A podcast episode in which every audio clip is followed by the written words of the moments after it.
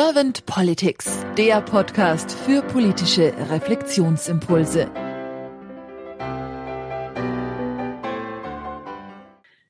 Herzlich willkommen zu einem neuen Podcast von Servant Politics. Mein Name ist Claudia Lutschewitz und ich bin heute im Gespräch mit Dr. Frank Berzbach. Guten Tag, Herr Dr. Berzbach. Guten Tag, danke für die Einladung. Vielen herzlichen Dank, dass Sie sich die Zeit nehmen für das Gespräch. Herr Dr. Berzbach, Sie sind Autor und Hochschullehrer und ich bin jetzt mal sehr gespannt auf Ihre Impulse zu meinen Fragen bezüglich der Politik der Zukunft. Herr Dr. Berzbach, wenn Sie so über Politik nachdenken und das mal so durch den Körper und den Geist auch schwingen lassen, was ist nach Ihrer Meinung und Sichtweise die Aufgabe von Politik? Also zuerst mal bin ich da im Gegensatz zu sehr vielen Pessimisten sehr zufrieden. Also wir es gibt nur 27 Demokratien, glaube ich, auf der Welt und wir sind eine davon. Auch wenn man Entwicklungen der letzten Monate ein bisschen kritisch sehen kann, haben wir noch immer keine Zustände wie in den USA oder wie in nicht-demokratischen Staaten, auch von Hysterisierung. Ähm, von daher bin ich sehr zufrieden. Die Aufgabe von Politik ist meiner Meinung nach eine gewisse Abklärung und Entdramatisierung mhm. von Verhältnissen. Also ich mag es sehr sachlich und nüchtern. Ich finde, Politik muss nicht Entertainment bieten oder Infotainment oder unterhalten, mhm. sondern sollte sachlich bleiben. Also das an Angela Merkel kritisierte langweilige, nüchterne schätze ich eher, weil wenn man sich historisch ein bisschen zurückerinnert, gab es vorher Figuren wie Roland Koch oder Leute, die ja mit dramatisierenden Mitteln Klischees bedient Wahlkampf gemacht haben. Und seit dieser Ära Merkel sind wir die Gott sei Dank ein bisschen los. Mhm. In anderen Bereichen der Welt geschieht genau das Gegenteil. Also Entertainer, Demagogen, Lügner werden zu Präsidenten gewählt. Eher ein Problem der Männer auch, glaube ich. Politikerinnen sehe ich da sehr viel im Moment, wenn man so die globale Lage sieht. Finnland, äh, Neuseeland, Deutschland äh, machen Frauen das scheinbar besser, deutlich besser.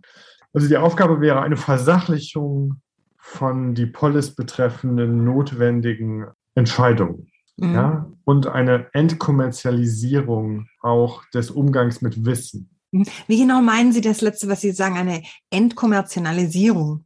Ja, wenn wir zum Beispiel die Medien sehen, haben wir im Moment noch staatlich mitfinanzierte werbefreie Medien wie den Deutschlandfunk. Mhm. Ähm, und ich halte das in Zeiten von raueren kapitalistischen Verhältnissen für eine beruhigende und entspannende nicht sofort unter kommerziellem Druck stehenden Umgang mit Informationen. Mhm.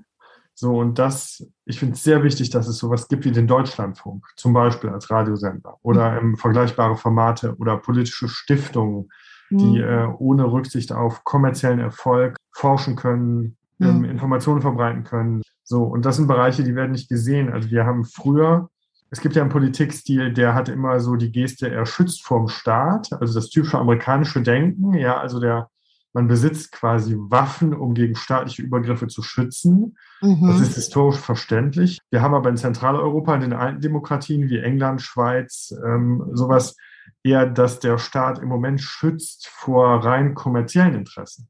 Mhm. Also wir dürfen die Welt nicht Unternehmen wie PayPal oder anderen überlassen, weil das sind quasi postdemokratische Fantasien, die ja formuliert werden auch von diesen Akteuren.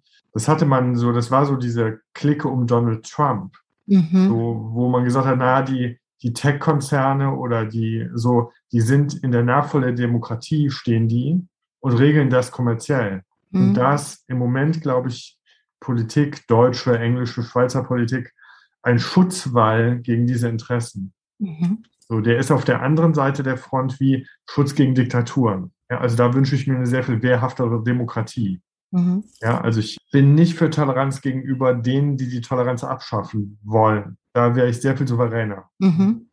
Also Sie haben ja schon angesprochen, dass Ihr Wunsch für die Zukunft der Politik eine noch wehrhaftere Demokratie ist. Das ist einer Ihrer Wünsche, habe ich jetzt rausgehört. Haben Sie noch weitere Gedanken oder Impulse für die Politik der Zukunft, wo Sie sagen, das wäre schon wünschenswert, wenn wir in diese Richtung gehen könnten? Ja, die Hauptthemen nachhaltiges Wirtschaften, mhm. also eine Rahmung der Wirtschaftspolitik, die Nachhaltigkeit begünstigt, mhm. also als Großthema. Und das hat dann Folgen. Also es gibt sogar zwei große Probleme, finde ich, die Umweltfrage die in den letzten 30 Jahren dann so gesehen durch die Grünen in Deutschland zum Beispiel irgendwie eher eingebracht worden ist und inzwischen in allen Parteien natürlich als Thema da ist. Und die Feinde der Demokratie.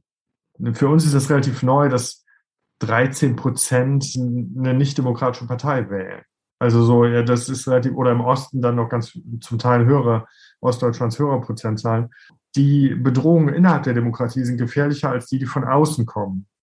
So mhm. gesehen. Also das, das heißt, ähm, manche Parteien oder Radikalparteien nutzen so gesehen die Freiheitsgarantien, um für Unfreiheit zu werben.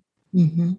So, ich finde es unsäglich, dass nicht demokratische Parteien Steuergelder finanziert werden können. Mhm. So, ja, also da ähm, wünsche ich mir eine andere Rolle. Also man innerhalb des demokratischen Spektrums können wir denken, aber außerhalb des Spektrums muss man sehr äh, vorsichtig sein. Mhm. Historisch gesehen, ich denke immer auch mit historisch, dass eine Partei wie die NSDAP gewählt werden konnte oder dass ein Österreicher, ein Nichtdeutscher überhaupt in der deutschen Politik Karriere machen konnte, liegt auch an einer Reihe von Entscheidungen der Recht, des Rechtssystems, die das ermöglicht haben. Mhm. Hätte man die NSDAP verboten, als eine Partei, die die Demokratie abschaffen wollte, wäre sie nicht wählbar gewesen. Hätte ein Gericht Adolf Hitler nicht ermöglicht, zu kandidieren als Nichtdeutscher, hätte er nicht gewählt werden können. Und das sind sehr praktische Fragen. Mhm. Und da, äh, das betrifft auch das Rechtssystem, aber das betrifft auch die Politik, weil die Politik rahmt das Rechtssystem. Mhm. Spannende Impulse. Wenn wir jetzt mal davon ausgehen würden, Sie wären jetzt Bundeskanzler und Sie könnten mit Ihrem Team drei große Themen gleich am Anfang angehen. Was wäre das so aus Ihrem Gefühl heraus? Was wären diese drei Themen, zwei bis drei Themen, die Sie mit Ihrem Team gleich zu Anfang sehr schnell angehen würden? Strukturelle Gleichberechtigung von Frauen und Männern.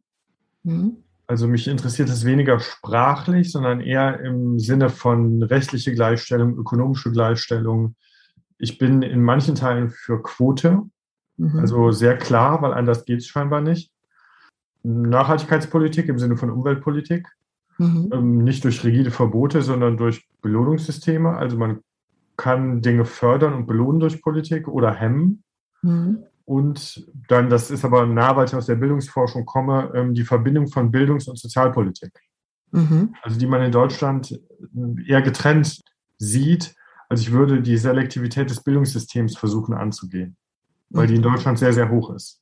Mhm. Also in mhm. Deutschland ist ja trotz aller PISA-Studien ist noch immer so, dass äh, die Herkunft über die Bildungskarriere entscheidet. Mhm. Und das würde ich versuchen äh, aufzuweichen oder andere Fördermöglichkeiten zu geben, damit man leistungsorientiert im Bildungssystem ähm, aufsteigen kann mhm. und nicht herkunftsorientiert. Mhm. Also dass dann eine gewisse Chancengleichheit im Bildungswesen auf jeden Fall Genau, wir haben immer Chancenungleichheit. Das ist äh, alles andere ist eine Illusion, aber es ist die Frage, was wir begünstigen und fördern. Mhm, mhm. Und ähm, man kann Förderprogramme oder Stipendienprogramme auflegen. Ähm, man kann äh, Bildungseinrichtungen, die Durchlässigkeit der Bildungseinrichtungen angehen. Mhm. Es gibt viel zu wenig Schulsozialarbeit. Es gibt viel zu wenig Investitionen in soziale Arbeit. Ich glaube, das sind Investitionen, die sich ökonomisch sehr lohnen würden. Also wir würden irrsinnig viele Kosten sparen. Das geht bis in die Stadtplanung. Wenn wir eine Stadt sehen wie Wien, mhm. ähm, Wien hat andere stadtplanerische Entscheidungen vor 120 Jahren getroffen und hat heute sehr viele Probleme nicht, die alle Weltstädte haben. Ja? Können Sie da ein Beispiel nennen? Ja, es gibt in Wien eine völlig andere äh, Wohnungspolitik.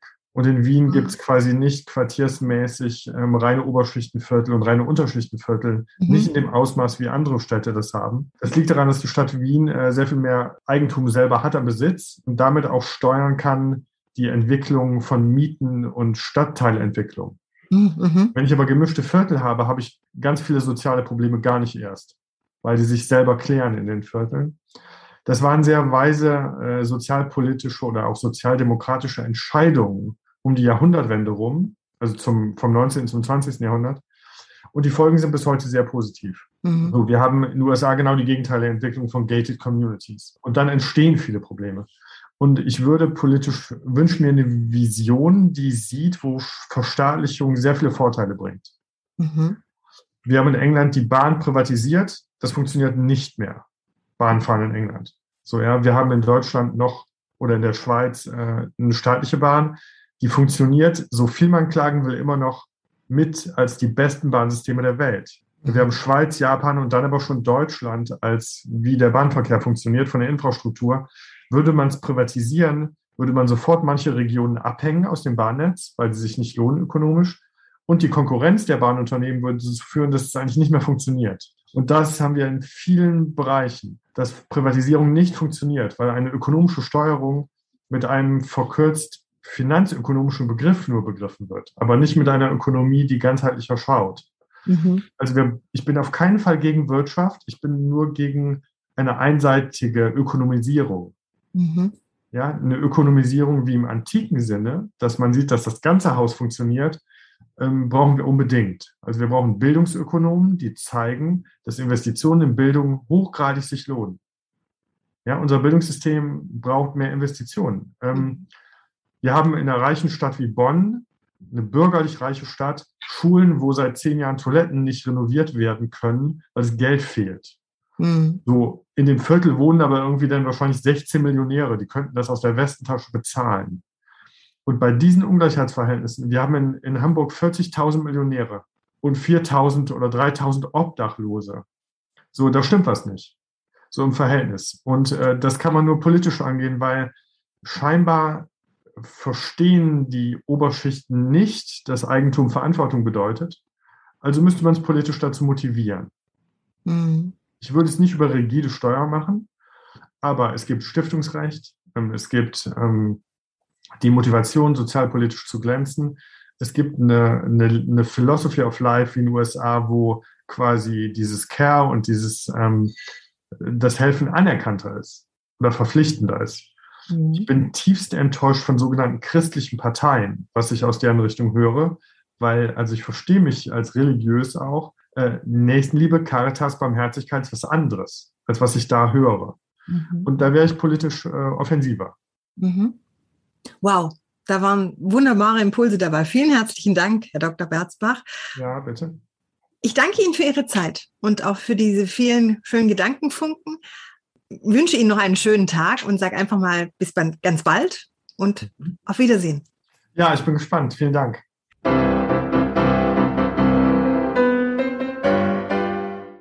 Servant Politics gibt's auf Spotify, Apple Podcasts und überall, wo es Podcasts gibt. Abonniert uns gerne und hinterlasst uns eine Bewertung. Servant Politics, der Podcast für politische Reflexionsimpulse.